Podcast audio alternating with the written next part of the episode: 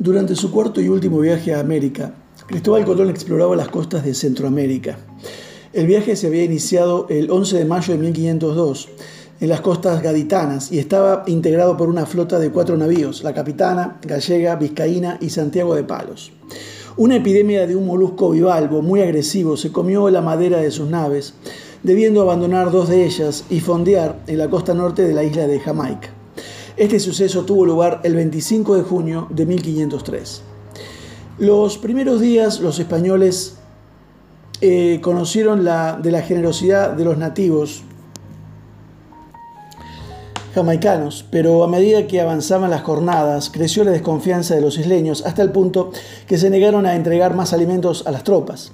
Los españoles llevaban más de seis meses en aquella pequeña isla y Colón había presenciado un conato de rebelión.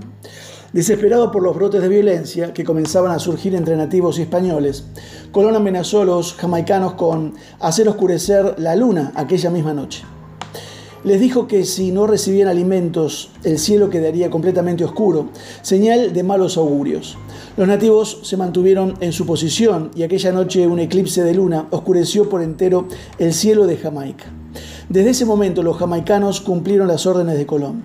El marinero sabía de antemano que se iba a producir un eclipse lunar. Lo había leído en el Almanac Perpetuum del astrólogo y matemático alemán Johannes Müller von Königsberg, conocido con el sobrenombre de Regiomontano, traducción latina del nombre de la ciudad natal, Königsberg.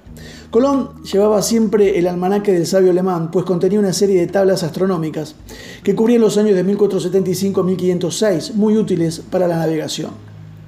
Hay un dicho popular que dice, lo que uno no sabe lo puede matar. Esto es absolutamente verdad y en los días que estamos viviendo se confirma en una forma contundente. El asesino más cruel es la ignorancia. Vemos parte de la definición de la palabra ignorancia de acuerdo al diccionario de la Real Academia Española. Es falta de ciencia, de letras y noticias, general o particular, desconocimiento de la ley, que precede de negligencia en aprender o inquirir lo que puede y debe saberse. Entonces, parte de la solución a la ignorancia es obtener conocimiento al respecto de. Otra parte es ser diligente en aprender e inquirir.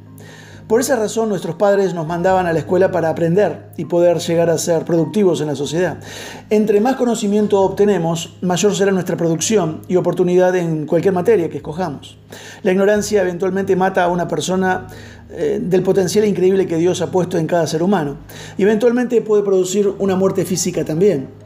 Los gobiernos tiranos, y nosotros los hispanos sabemos esto muy bien, tratan de mantener al pueblo en ignorancia para ejercer el control. Este mal no es reciente, esto viene sucediendo paulatinamente en los últimos 50 años. El fin de todo presidente y todos los que gobiernan con él en la mayoría de los países en la tierra es mantener al pueblo en ignorancia.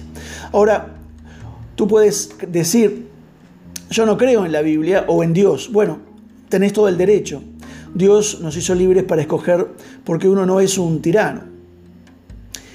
Dios no te va a obligar a seguirle, pero se, nos advierte de las consecuencias.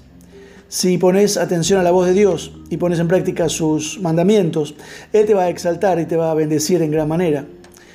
Léete en Deuteronomio 28, del 1 al 13.